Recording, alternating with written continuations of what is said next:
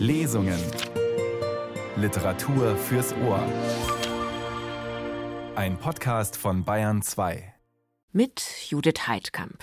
Hier im kleinen Format der Radiotexte, heute am Sonntag, da lesen wir uns heute mit einem neuen Roman nach Shanghai ans Ende der 80er Jahre, als die Reformen Deng Xiaopings ganz China bewegten. Studierende demonstrieren in Peking für mehr Öffnung und in Shanghai verliebt sich eine chinesische Studentin in einen Deutschen.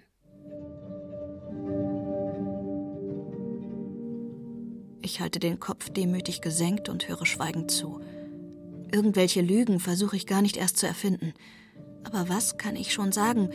Soll ich sagen, ich habe zwar bei einem Ausländer übernachtet, aber Sex mit ihm hatte ich keinen? Herzlich willkommen, Lu Lingyan, bei den Radiotexten am Sonntag. Das fragile Glück der Harmonie, so heißt ihr Roman, und eigentlich passieren ziemlich dramatische Sachen darin. Warum steht die Harmonie im Titel? Ja, das ist eine chinesische Tradition, dass äh, viele Menschen nach Harmonie streben. Und die Hauptprotagonistin Lutania ist immer fast beim Scheitern, hat viel Leiden, aber dennoch hat sie dieses Ziel nicht aufgegeben und daher steht es äh, im Titel. Die Zeiten, in denen Tanja in Shanghai studiert, die sind jedenfalls sehr bewegt, wenn nicht dramatisch Ende der 80er Jahre. Sie leben seit 1990 in Deutschland und Sie haben selbst bis Ende der 1980er in Shanghai studiert. Wie war die gesellschaftliche Atmosphäre damals? Ja, das ist sehr viel Reform zu spüren, zum Beispiel bei der Übersetzungsprojekt zwischen Tanja und Norman, da merkte man, dass dieses Projekt bei den Verlagen sehr gut aufgenommen wird sofort. In der Uni, zum Beispiel in Shanghai, gab es auch Protesten und so weiter, aber es ist viel lockerer. Die Shanghai-Regierung hat auch Studentenprotesten mitorganisiert, deswegen konnte auch steuern und ist äh, viel anders als in Peking. War das bei Ihnen auch so, wie es der Hauptfigur Tanja passiert, dass jemand von der Universitätsleitung auf Sie zukommt und vorschlägt, an den Demonstrationen teilzunehmen? Ja, ja. Und wie war das äh, für die, Sie? Man muss dann sich entscheiden. Ne? Ich bin halt eine Studentin, die eigentlich ungern zu Protest geht und deswegen habe ich dann auch meine Figur so handeln lassen, dass sie halt nicht hingeht. Ne? Also ist es schon auch ein bisschen wie ich möchte gern Journalistin sein, immer gern gucken und beobachten, aber selbst eher nicht daran teilnehmen. Und auch skeptisch, ne? Sie, Sie waren misstrauisch, was eigentlich dahinter steckt. Ja, die Protagonistin ist halt eine ein bisschen ängstliche und beruhsame junge Frau, unsicher und ist auch politisch gar nicht besonders interessiert. Aber in ihrer Umgebung gibt es äh, tatsächlich dann schon andere Studenten, die schon viel aktiv sind. Wie haben Sie das wahrgenommen? War das beflügelnd, dass sich vieles verändert hat und Reformen im Gange waren? Oder war es beängstigend? Oh, unheimlich beflügelnd. Also es war eine sehr schöne, aufregende Zeit. Wir konnten an der Uni sehr viel diskutieren. Zum Mittag oft, dann saßen wir im Zimmer, haben sehr vieles diskutiert. Und wie haben Sie von der Niederschlagung der Demonstrationen auf dem Tiananmen-Platz in Peking erfahren? Durch Fernsehen. So, wir waren zu fünft Masterstudentinnen. Wir hatten dann halt alles vom Fernsehen ganz genau erfahren und auch Bilder gesehen.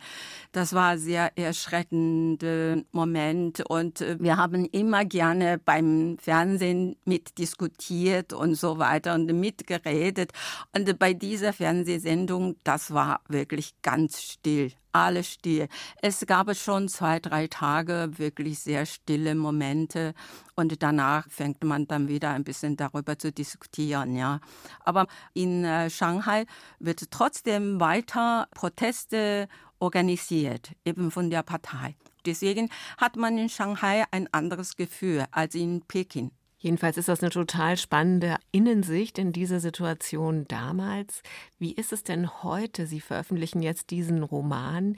Die chinesische Regierung versucht ja eigentlich bis heute das Sprechen über die Demonstrationen und ihre gewaltsame Beendigung zu verhindern oder zumindest zu kontrollieren? Gab es solche Versuche Ihnen gegenüber auch? Also mir gegenüber nein. Ich habe ungefähr wie in dem Roman den deutschen Sinologen geheiratet und bin hierher gekommen und habe dann auch verschiedene Bücher veröffentlicht.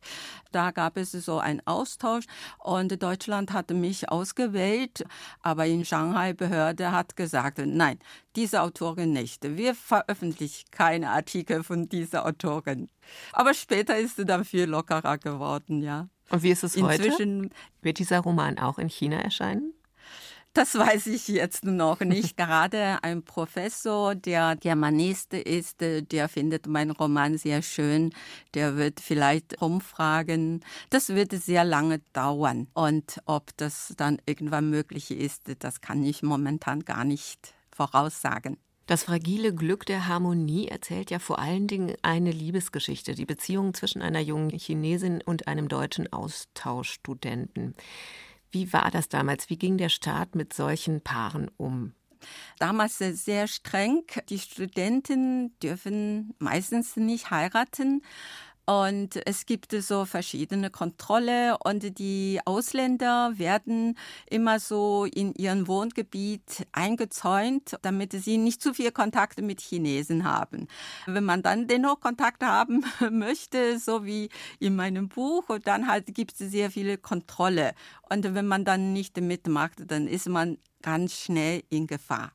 Aber in meinem Fall, denke ich, kann man sagen, die Partei hat äh, wirklich eine Ausnahme gemacht, hat dann erlaubt, dass ich heiraten darf und äh, ne, hat dann zwei Wege gegeben. Entweder ich heirate den Deutschen oder ich trenne mich von ihm. Und äh, in meinem Fall in dem Buch diese Heirat kommt sehr, sehr viel später und deswegen hat man dann alle diese dramatische Momente erleben dürfen, das dann vielleicht sogar sehr gut für den Roman ist. Sie erzählen das so lachend. Ist das etwas, was Sie heute nur noch mit Humor betrachten oder löst es auch so etwas wie Wut in Ihnen aus? Äh, Wut nicht mehr. Ich denke manchmal Schmerzen. Also bei dem Buch finde ich sehr schön, weil ich habe eigentlich das Ende nicht schreiben wollen, weil es mir immer noch sehr viel wehgetan hat. Und äh, mein Verleger Christian, der ist ein sehr guter Verleger und hat gesagt, da fällt das Ende. und dann habe ich, äh, ja, er hat recht und ich muss eigentlich bis zum Ende erzählen. Und das ist dann sehr gut geworden, weil ich habe bemerkt, dadurch habe ich dann meinen Schmerzen doch ein bisschen wieder zurück verdrängen können. Das ist dann ein Grund, dass ich jetzt lachen kann. Wobei wir das Ende jetzt natürlich nicht verraten, nur so viel, dass es im zweiten Teil des Buchs dann um das Einleben der Hauptfigur Tanja in Deutschland geht und auch darum, dass ihre Beziehung zu ihrem deutschen Partner immer schwieriger wird. Mal abgesehen von der Beziehung, wie war es bei Ihnen? Was war das Schwierigste, als Sie nach Deutschland kamen? Das Schwierigste ist, dass ich die Sprache überhaupt nicht beherrsche und ich habe auf der Straße keinen einzigen Satz verstanden. Und das ist dann ein unheimlich großer Verlust, weil ich wollte ja in China eben arbeiten als Journalistin und vielleicht später auch als Autorin. Also Sprache ist für mich wirklich das A und O. Und inzwischen schreiben Sie auf Deutsch. Chapeau. Wie lange hat das gedauert, bis Sie so weit waren? Oh, das hatte schon mindestens zehn Jahre gedauert. Dieser und Roman, den haben Sie jetzt auch auf Deutsch geschrieben. Ja, genau. Später dann habe ich kontinuierlich auf Deutsch geschrieben. Aber ich liebe Chinesisch trotzdem. Ich schreibe auch hin und wieder auf Chinesisch. Unsere Lesung beginnt gleich damit, dass die Hauptfigur dabei erwischt wird, dass sie die Nacht im Ausländerviertel verbracht hat. Das fragile Glück der Harmonie. Danke für das Gespräch. Vielen Dank auch.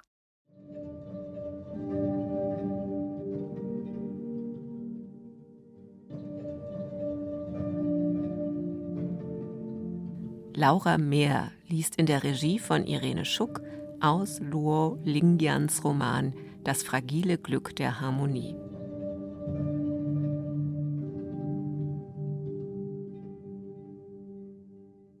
Ich verabschiede mich und marschiere mit geradem Blick durch das offene Tor. Es ist Mittag. Das Licht ist grell. Ich bin schon zwei Schritte draußen, da ruft der Mann im Kontrollhäuschen durch die offene Tür Halt. Stehen bleiben. Die Stimme kenne ich. Mir schwand nichts Gutes. Ich tue so, als hätte ich nichts gehört, und gehe weiter. Da springt der Mann aus der Tür. Mit zwei Schritten hat er mich eingeholt. Du, komm mal her. Es muss da etwas geklärt werden. Ich drehe mich um und sehe in zwei stechende Fledermausaugen. Der Mann ist ungefähr 30. Sportliche Figur, graues T-Shirt und schwarze Hose, ein typischer Shanghai-Chinese, lässig und überlegen. Wenn nur dieser schreckliche Blick nicht wäre. Hätte ich gewusst, dass er zu den Kontrolleuren gehört, wäre ich bestimmt nicht so mutig durchs Tor gelaufen. Ist er extra wegen mir gekommen? Jetzt habe ich mich durch meinen Leichtsinn selbst auf die Schlachtbank geschickt. Ich schleppe meine bleiernen Beine in die von ihm gedeutete Richtung. Du hast dich nicht angemeldet, sagt das Fledermausgesicht mit gedehnter Stimme.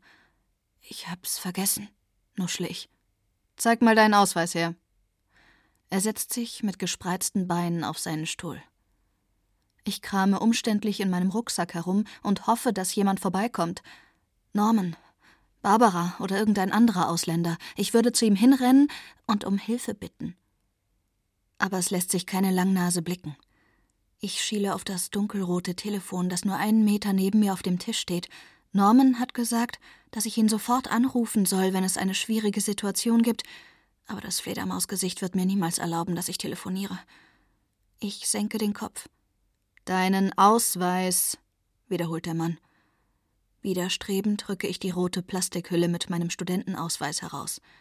Das Fledermausgesicht klappt ihn auf und vergleicht das Foto mit mir. Dann sagt er: Du studierst an der Fu Dan Uni? Ich nicke. Und du hast einfach hier übernachtet? Nein, ich bin heute Morgen hergekommen behaupte ich. Aber ich bin es nicht gewohnt zu lügen und höre selbst, wie dünn meine Stimme klingt. Das kann nicht sein. Ich habe den ganzen Vormittag hier gesessen und dich nicht gesehen, sagt er gedehnt, und dann plötzlich, ganz hart und brutal Wen hast du besucht? Ich zucke zusammen. Norman Berger. Aha. Der deutsche Mann im letzten Gebäude. Wie oft hast du hier übernachtet? Ich habe hier nicht übernachtet, murmle ich. Du hast hier sehr wohl übernachtet. Und das nicht nur einmal, sagt der Mann bestimmt. Wir werden deinen Ausweis gleich prüfen. Er greift nach dem Telefon und lässt sich mit meiner Fakultät verbinden. Du schwarzer Himmel. Was soll ich jetzt machen? Kaum ist die Verbindung hergestellt, verlangt das Fledermausgesicht den Büroleiter der Fakultät und bekommt ihn auch gleich. Jetzt bin ich mir sicher, das ist kein einfacher Kontrolleur. Nachdem der Unsichtbare am anderen Ende bestätigt hat, dass eine Studentin namens Lu Tanya tatsächlich bei der Fakultät Journalistik studiert und mein Geburtsdatum stimmt, gibt es keinen Zweifel mehr an meiner Identität. Ihre Studentin hat hier übernachtet. Im Ausländerviertel. Sie erhalten einen schriftlichen Bericht von uns. Ich bin wie vom Blitz getroffen. Kann weder sprechen noch denken. Bloß nicht die Nerven verlieren und heulen. Das Fledermausgesicht notiert meine Daten und gibt mir den Ausweis zurück. Du kannst jetzt gehen. Mit zitternden Knien verlasse ich das Kontrollhäuschen. Ich melde mich um 15.26 Uhr im Sekretariat der Fakultät und frage nach dem Büro des stellvertretenden Parteisekretärs Wang Gang. Dann steige ich die Marmortreppe der alten Villa hoch, in die erste Etage, zähle die hohen Türen aus schwarzem Holz und klopfe vorsichtig an der vierten Tür. Komm rein. Herr Wang sitzt allein in seinem Büro. Da ich mich nie darum gekümmert habe, war mir bis gestern gar nicht klar, dass es im Gebäude der Fakultät ein Büro für Parteiangelegenheiten gibt. Auch von Herrn Wang hatte ich nie gehört. Er ist mir völlig fremd. Aber die Partei ist nun mal überall und in Fragen der Moral die höchste Instanz. Mein Schicksal liegt nicht in den Händen der Fakultät. Der Dekan wird tun, was die Partei ihm befiehlt. Herr Wang mustert mich sachlich, und sofort habe ich wieder einmal das Gefühl, ich sei zu klein. Mit einer knappen Kopfbewegung zeigt er, dass ich auf dem Besucherstuhl Platz nehmen soll und kommt gleich zur Sache. Die Tongji-Universität hat uns informiert, dass du mehrfach unangemeldet in ihrem Ausländerviertel warst und dort auch übernachtet hast. Wir haben das überprüft und festgestellt, dass der Bericht stimmt. Ich halte den Kopf demütig gesenkt und höre schweigend zu. Ich kann mich nicht verteidigen. Irgendwelche Lügen versuche ich gar nicht erst zu erfinden. Damit bin ich schon beim Fledermausgesicht kläglich gescheitert. Aber was kann ich schon sagen, wenn ich bei der Wahrheit bleibe? Soll ich sagen, ich habe zwar bei einem Ausländer übernachtet, aber Sex mit ihm hatte ich keinen? Das klingt wie, ich bin zwar auf dem Mond gelandet, habe aber die Füße nicht auf den Boden gestellt. Wer soll das glauben? Ich mache mich damit lächerlich. Und obendrein klingt es irgendwie nicht normal, sondern gestört, vielleicht sogar geisteskrank dann haben sie einen echten Grund, mich rauszuschmeißen. Dass ich in der verbotenen Zone geschlafen habe, kann ich nicht aus der Welt schaffen, egal ob ich die Beine aufgemacht habe oder nicht. Jetzt warte ich nur noch auf das Urteil des stellvertretenden Sekretärs, auf den Schnitt, der mein Studium beenden und meine Zukunft vernichten wird. Eisige Kälte kriecht an meinen Füßen hoch und lässt mich erstarren. Das kann nicht so weitergehen, sagt der Sekretär. Du wirst dich diese Woche im medizinischen Zentrum unserer Universität untersuchen lassen. Er nennt den Namen einer Ärztin, bei der ich mich melden soll. Dann sagt er, die Partei vertritt die Meinung, dass du die Beziehung abbrechen oder den Ausländer heiraten musst. Meine erste Reaktion ist unglaubliche Erleichterung. Es ist, als hätte ich unter dem Galgen gestanden und der Parteisekretär hätte mir die Schlinge in letzter Sekunde vom Hals genommen. Ich werde nicht gleich von der Universität verstoßen? Ich habe sogar eine Alternative? Ein Lebensfunke schießt durch meinen gelähmten Körper und erfüllt mich mit Dankbarkeit. Mein Leben geht weiter.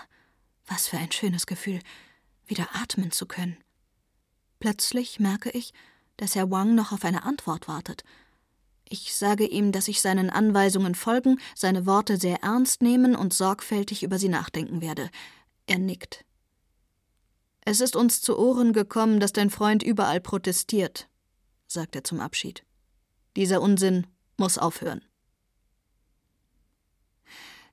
Ich habe keine so guten Nachrichten, fange ich vorsichtig an, und plötzlich fallen mir zwei junge Männer auf, die am Nebentisch sitzen. Waren die eben schon da? Hören die uns etwa zu? Norman wartet geduldig. Ich war beim stellvertretenden Parteisekretär, sage ich. Er hat mich vorgeladen. Ja? Und? fragt Norman. Er hat mich vor eine Alternative gestellt, sage ich, weil mir einfach nichts Besseres einfällt. Er sagt, dass wir heiraten sollen oder dass ich mich von dir trennen soll. Zu meiner Überraschung fängt Norman laut an zu lachen. Er ist hochzufrieden. Siehst du? jubelt er. Meine Proteste haben gewirkt. Er schnurrt wie ein satter Tiger. Du kannst mich wieder besuchen. Gleich morgen nehmen wir deinen Deutschunterricht wieder auf. Was? Hast du mir nicht richtig zugehört? Ich bin völlig entgeistert. Die wollen, dass wir unsere Beziehung abbrechen, wenn wir nicht heiraten. Natürlich wollen die das. Die Partei will immer alles bestimmen. Aber wir müssen uns doch nicht von ihr vorschreiben lassen, was wir tun und lassen. Die Partei kann uns nicht verbieten, dass wir uns treffen. Mir bleibt der Mund offen. Er denkt wirklich ganz anders als ich. Ich habe Angst. Auch um ihn. Wir sind verbunden wie zwei Bergsteiger, die am selben Seil hängen. Stürzt einer in einen Abgrund, wird er den anderen mit hinunterreißen. Ich muss jetzt klug sein. Ich muss den Mann, den ich liebe, bremsen. Der stellvertretende Parteisekretär hat gesagt, dass du mit deinen Protesten aufhören sollst, sage ich leise. Euer Parteisekretär sagt, ich soll nicht mehr protestieren? sagt er verblüfft. Schrei nicht so, sage ich. Er schraubt den Ton etwas herunter. Was hat er mit mir zu tun? Er ist noch nicht einmal von meiner Universität. Die arbeiten alle zusammen, sage ich. Du kannst nicht gewinnen. Willst du jetzt vor dem Parteisekretär einen Kotau machen und den Kontakt zu mir abbrechen? fragt er. Nein, sage ich und nehme wieder einen großen Schluck von dem bittersüßen Kaffee. Aber wir machen jetzt alles nach Vorschrift. Ich melde mich an, wenn ich dich besuche. Dann melde ich mich wieder ab, wenn ich gehe. Und ich übernachte nicht mehr bei dir. Norman holt tief Luft. Ich sehe, dass er nach einem Gegenargument sucht, aber er findet keins. Was machst du denn hier? frage ich. Dias Anwesenheit beunruhigt mich, und ich bringe kein freundliches Wort heraus. Dia wollte dich schon gestern Abend anrufen, aber ihr Zug traf erst kurz vor Mitternacht ein. Ich habe sie beruhigt und ihr gesagt, dass du heute sowieso bei uns bist, sagt Professor Chen. Er wirkt angespannt. Was ist los? frage ich. Wir mussten weg aus Peking, sagt Dia. Professor Chen gibt uns zu verstehen, dass die Nachbarn mithören könnten und zieht erst die Wohnungstür zu, bevor er uns in sein Arbeits- und Schlafzimmer führt. In diesem Raum ist das Risiko etwas geringer, und dennoch dämpft die Ja ihre Stimme zu einem nervösen Flüstern. Man hat uns weggeschickt. Sie haben uns regelrecht in die Züge getrieben. Wir mussten nicht mal bezahlen. Wer? frage ich. Die Universitätsverwaltung die Kader und der Sicherheitsdienst. Sie haben uns aus dem Wohnheim getrieben, in Busse gesetzt und zum Bahnhof gefahren. Ich war froh, dass ich den Zug nach Shanghai erwischt habe. Ich wollte dich sowieso besuchen, aber gestern Abend war es schon zu spät, als wir ankamen. Da war dein Wohnheim schon geschlossen. In diesem Augenblick bringt uns die Hausfrau noch einmal frischen Tee. Wir setzen uns an den Tisch und lassen Dia erzählen. Wir hatten schon seit einigen Tagen keinen Unterricht mehr. Immer wieder kamen Leute, die uns aufforderten, zu den Demonstrationen am Tiananmen zu gehen. Es wurden sogar Busse organisiert. Und da wir keinen Unterricht hatten, sind die allermeisten von uns hingefahren. Es herrschte eine fantastische Stimmung. Es wurde Musik gemacht. Wir haben viel miteinander geredet und zusammen gesungen. Irgendwie wie eine schöne, gelungene Party unter freiem Himmel. Es wurden Reden gehalten, denen wir gebannt zuhörten und über die wir diskutierten. Aber das Beste war einfach, dass wir alle zusammen waren. Es war so fröhlich und so warm und ja, wir dachten, jetzt wird alles gut. Die Zukunft wird schöner als alles, was wir bisher erlebt haben. Plötzlich verdüstert sich ihr Gesicht. Hastig redet sie weiter. Aber nach dem 4. Juni ist Peking zur Hölle geworden. Wir haben Schüsse gehört und junge Leute auf der Straße liegen sehen. Viele haben geblutet. Man wusste nicht, ob man in nächster Sekunde nicht selbst getroffen würde. Man konnte gar nicht einschätzen, woher die Schüsse kamen und wusste nicht, wo die Schützen standen. Als wir wieder im Wohnheim waren, war einer meiner Kommilitonen verschwunden. Es hieß, er wäre verhaftet worden. Und andere würden von den Behörden gesucht. In den letzten Tagen war ich nur noch im Wohnheim und in der Bibliothek. Ich hatte Angst, erschossen zu werden. Dann wurde die Bibliothek auch noch geschlossen. Peking war geisterhaft leer. Es hieß, die Mensa würde auch geschlossen, damit wir uns nicht zusammenrotten könnten. Hattest du irgendeine Funktion auf dem Tiananmen? Nein, überhaupt nicht. Ich bin bloß hingefahren, weil alle anderen aus meiner Klasse und aus den Nachbarklassen auch da waren. Es war viel von Änderungen und Modernisierung die Rede. Am Anfang war es bloße Neugier bei uns. Aber die Atmosphäre hat uns gefallen. Aber ich habe keine einzige Nacht dort verbracht und am Hungerstreik hat niemand aus meiner Klasse teilgenommen. Das habe ich mir auch nicht anders vorgestellt. Das Studium der Informatik macht einen nicht gerade politisch aktiv. Dann warst du also eher eine Beobachterin, frage ich. Ja, sagt Dia. Wer hätte gedacht, dass die Armee schießen würde? Die Arbeiter und Passanten haben uns unterstützt und an den Diskussionen teilgenommen. Eine so freie, offene Atmosphäre, habe ich noch nie erlebt. Es war, als wären wir alle eine Familie. Ich habe wirklich sehr nette Leute kennengelernt. Sie wird rot, als wäre eine süße, geheime Erinnerung in ihr wach geworden. Aber im nächsten Augenblick wird ihr Gesicht wieder ratlos und matt. Nun ist das alles weg. Und mein Semester ist bestimmt auch futsch. Ohne Prüfungen, ohne Noten, sagt sie bedrückt und schaut zu mir herüber. Du hast es gut. Das stimmt. Ich bin froh, mein Examen gerade erst bestanden zu haben. Die Freiheit, von Shanghai wegzugehen, erscheint plötzlich doppelt verlockend. Naja, vielleicht musst du nur ein Semester dranhängen. Das wäre nicht das Schlimmste, sage ich, um meine Schwester zu beruhigen. Ich frage mich, ob ich im nächsten Semester überhaupt weiter studieren kann. Die Hauptstadt im Kriegszustand, das hätte ich mir nie vorgestellt. Vielleicht werden die Universitäten sogar ganz geschlossen. Es hat niemand gesagt, dass wir zurückkommen sollen. Nein, nein, nein, mischt sich Professor Chen ein. Das kommt wieder in Ordnung. So ein Chaos wie unter Mao will niemand mehr. Wenn ihr ordentlich studiert, ist der Partei das ganz recht. Bloß auf Proteste, Anarchie, Wandzeitungen und Geschrei reagieren alle allergisch. Man weiß ja, wohin uns die sogenannte Kulturrevolution geführt hat. Es hat uns Jahrzehnte zurückgeworfen. Lasst euch nicht irre machen. Lernen zu dürfen ist ein großes Glück. Die Partei will jetzt die Sommerferien nutzen, um die Ordnung wiederherzustellen. Im nächsten Semester kannst du in Ruhe weiter studieren. Das beruhigt meine Schwester. Ihr Gesicht entspannt sich ein wenig.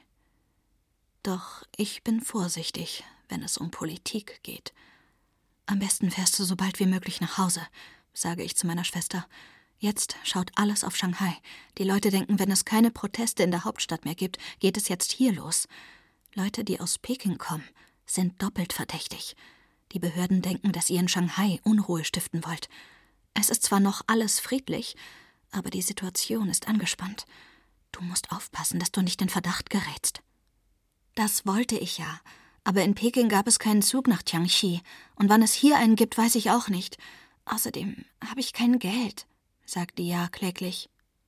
Plötzlich ist es mir wichtig, den Aufenthalt meiner Schwester bei Professor Chen zu verkürzen.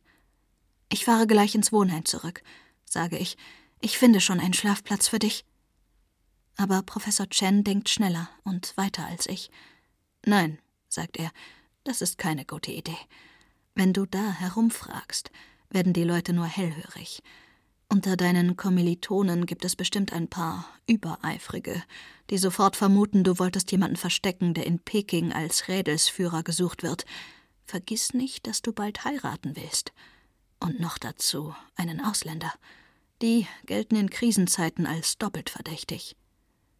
Er lächelt ein bisschen wehmütig. Nein, nein, lass die ja ruhig bei mir. Wir wohnen hier in der Altstadt und sind viel freier als auf dem Unigelände. Gleich hier um die Ecke ist sogar die Kommunistische Partei Chinas gegründet worden direkt vor der Nase der politischen Polizei. Das französische Viertel ist eine gute Gegend für Menschen mit Zukunft. Danke, sagt meine Schwester und lächelt klein.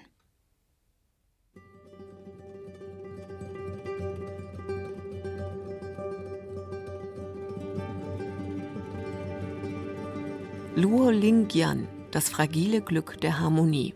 Gelesen von Laura Mehr. Regie Irene Schuck. Technik Regine Elbers. Der Roman ist im Sezession Verlag erschienen, mit dessen freundlicher Genehmigung wir diese Sendung auch in unserem Bayern 2 Podcast Lesungen anbieten können. Das Team der Radiotexte sagt Danke fürs Zuhören und hier war Judith Heidkamp für Sie da.